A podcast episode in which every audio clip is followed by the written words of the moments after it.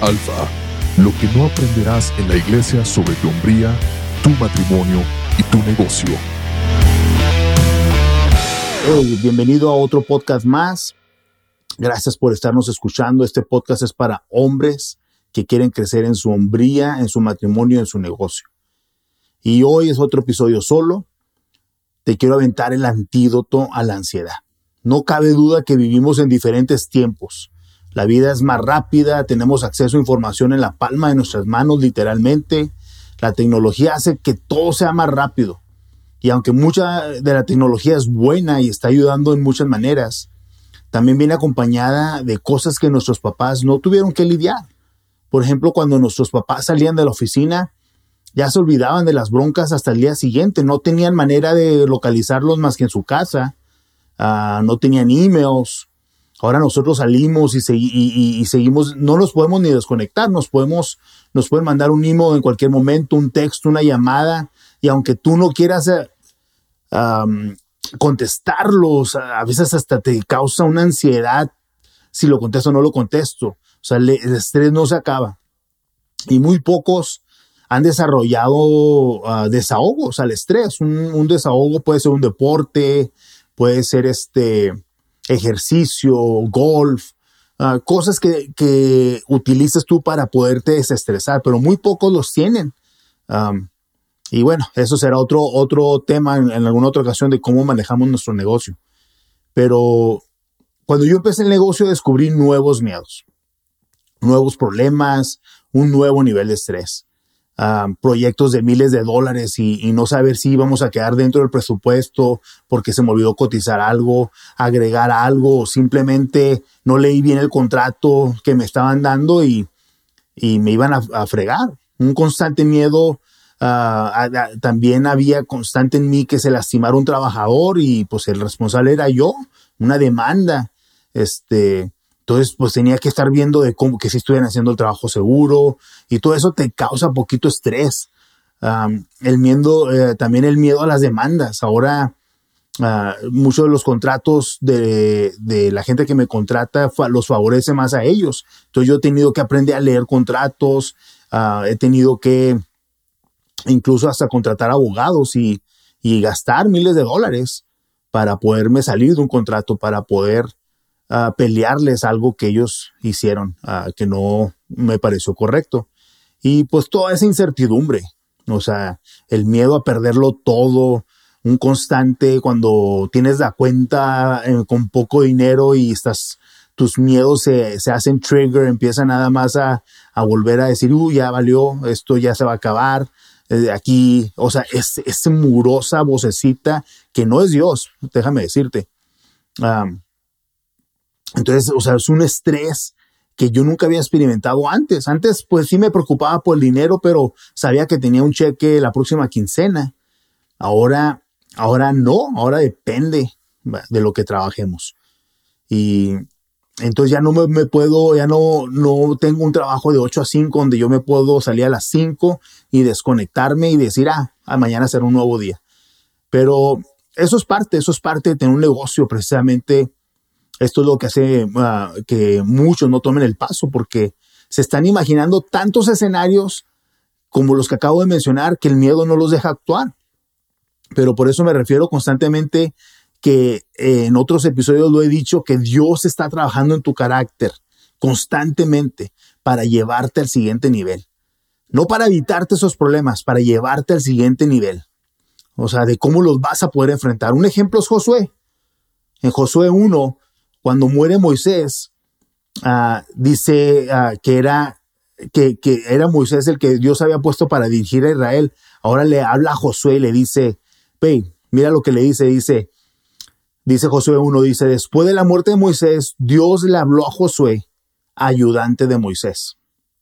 O sea que él era el ayudante, él no era el encargado, aunque era un guerrero, eh, él no tenía la responsabilidad del pueblo de Israel.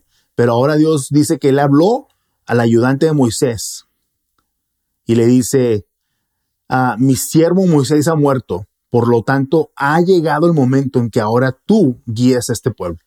En otras palabras, ahora tú eres el encargado, ahora tú vas a enfrentar las cargas, la responsabilidad. Y cuando tienes un negocio así es. Cuando te avientas es como si Dios te dijera, hey, ha llegado el momento, ahora te toca a ti. Te toca a ti y a mi, a mi pueblo. Porque es una realidad que como hombres estamos hechos para estas batallas. La vida del hombre no es fácil. Constantemente nuestra hombría es cuestionada uh, eh, cuando enfrentamos problemas, tentaciones, cuando llegamos a la casa, si somos buenos papás o si somos buenos esposos. Uh, es parte de ser hombre, un constante cuestionamiento de nuestra hombría. Y cuando tienes un negocio, no vas a estar libre de estas batallas. Entonces, ¿qué hacemos? ¿Cómo nos desahogamos? ¿Cómo aguantamos esta presión para no caer en ansiedad?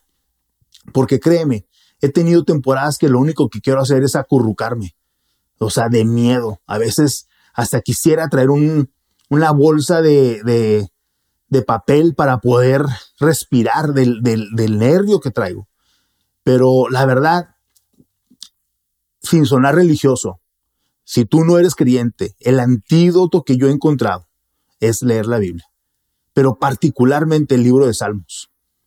O sea, yo leo el, Salmos mínimo una vez al año. Eh, el año pasado, el 2023, lo leí dos veces porque la presión se puso buena. O sea, la raíz de la ansiedad es la falta de tomar decisiones. Déjame decirte eso. O sea, cuando no tomas decisiones, te empiezas a causar mucha ansiedad, o sea, cuando no actúas. Y yo he actuado en tomar decisiones, pero sobre todo en leer todos los días sin falta. Y déjame decirte una cosa, yo tengo una rutina de lectura de un capítulo diario. A mí ya no me interesa si leo toda la Biblia en un año, a mí no me interesa si, si leo cinco capítulos en un día, nada de eso me interesa. Yo quiero leer un capítulo diario y poder que Dios me hable a mi vida y que Dios pueda uh, hablar a mi corazón y, restaurarlo y darle, y darle uh, valentía, ¿no? Uh, pero bueno, antes de que me digas, es que no tengo tiempo para leer. La verdad te voy a decir una cosa. You're so full of shit. No eres la persona más ocupada del mundo. No eres Elon Musk. Antes que me digas que no tienes tiempo, te voy a preguntar, ¿cuánto tiempo viste Netflix esta semana? ¿Cuántos episodios viste? Cuando te sale el reporte de tu teléfono al fin de la semana de cuánto tiempo estuviste en él, cuánto tiempo estuviste en Instagram, cuánto tiempo estuviste en Facebook. O sea, si quieres seguir haciendo excusas porque no puedes leer, este episodio no es para ti. Déjalo aquí, párale y todos felices. Nos vemos la próxima semana. Pero si ya quieres dejar de hacer excusas, hey, escúchame lo que tú vas a decir, lo, eh, lo que sigue. O sea, te lo he dicho, si le voy a creer a Dios en todo o no le creo nada. Cuando lees salmos te vas a identificar con las batallas, con las oraciones del rey David, que es el escritor de la mayoría de los salmos. El rey David no era un sacerdote y no era un ministro de una iglesia. Entonces nos, hay que quitarnos esa idea de que es un, pastor que está en una plataforma. Él era un rey. Él era un gobernante. Él estuvo en guerras, pasó traiciones, cayó en adulterio, tenía que lidiar con política, y sus oraciones son tan actuales, tan reales y crudas, como si las estuviera viviendo el día de hoy. Y claro, no te voy a leer todos los salmos, son 150 salmos, pero te voy a dar ah, algunos ejemplos que ojalá despierten en ti el querer leerlo. Y te digo, no se trata de leer, ah, lo voy a leer todo en un mes, ¿no? Este año lo leí dos veces, eso me, ah, son como 152 ah, salmos. Entonces me toma uh, este, unos cuatro meses leerlo, uh, todo. Entonces, hey, o sea, tranquilo. O sea, yo quiero que Dios me esté hablando. Entonces, está, si, si, si te está lloviendo, estás abrumado porque te está lloviendo sobre mojado, deudas, cobradores, clientes, de, demandas. Mira lo que dice Salmo 13. Me encanta. Salmo 13.5 dice, yo confío en ti, Dios. Porque dice, bueno, empieza el, versículo 1, dice, ¿cuándo te olvidarás de mí? ¿Hasta cuándo te olvidarás de mí? ¿Será para siempre? ¿Hasta cuándo mirarás a otro lado? ¿Hasta cuándo tendré que luchar con esta angustia en mi alma? ¿Hasta cuándo mi enemigo seguirá dominándome? Vuélvete hacia mí, contéstame. O sea, ¿te fijas la, la, oración de David? O sea, ¿a poco no te has sentido así a veces de que Dios, qué onda? O sea, ¿a poco esto, ¿cuándo, ¿cuándo me vas a ayudar? Entonces termina en el 5, dice, pero yo confío en tu amor inagotable, me alegraré porque me has rescatado. O sea, es una de las cosas que me gusta de los salmos, que David expresa sus preocupaciones, no, tiene miedo a, ser tan vulnerable y ser tan ah, real, pero siempre termina hablando de cómo Dios es grande y cómo Dios lo va a rescatar. En el Salmo 16 ah, dice, 16.5 dice, Señor, solo tú eres mi herencia, mi copa de bendición, tú proteges todo lo que me pertenece. Entonces, a veces cuando yo he tenido miedo de perder lo que tengo, lo que Dios me ha dado, mi casa, mi carro, hey, tú proteges todo lo que me, me pertenece. Y la tierra que me has dado, el negocio que me has dado es agradable. Qué maravillosa herencia. O sea, cuando estás leyendo ese salmo es cuando Dios te empieza a hablar y decir, hey, yo tengo que creer esto, le creo todo o no le creo nada. O no le creo nada. Mira lo que dice el Salmo 25.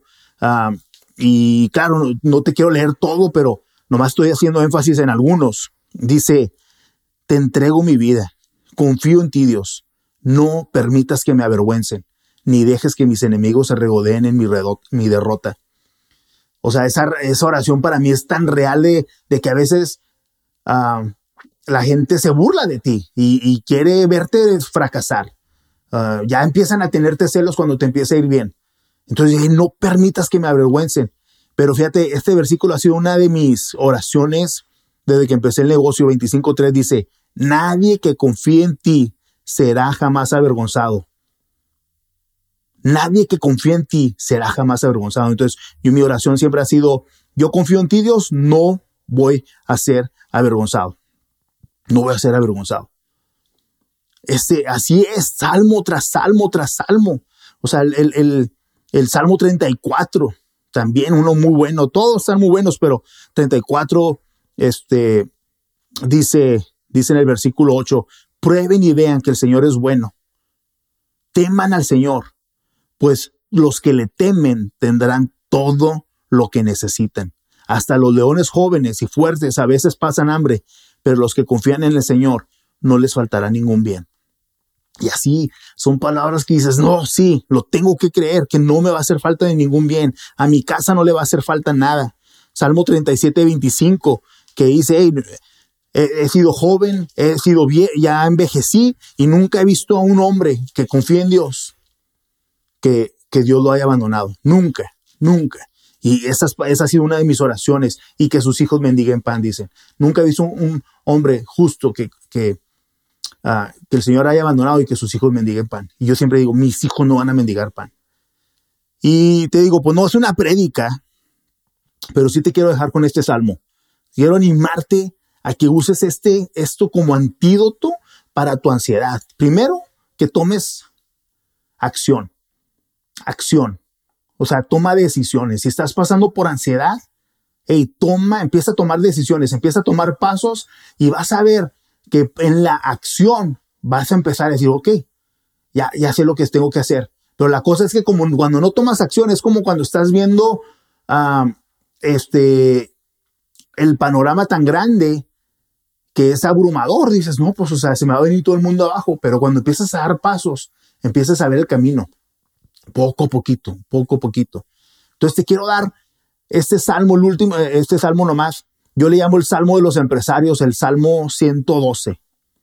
Y dice, dice, qué felices son los que le temen al Señor. Dice, sus hijos tendrán éxito en todas partes. Toda una generación de justos será bendecida. Y siempre digo, mis hijos van a tener éxito y, o sea, gente va a ser bendecida por, por mí.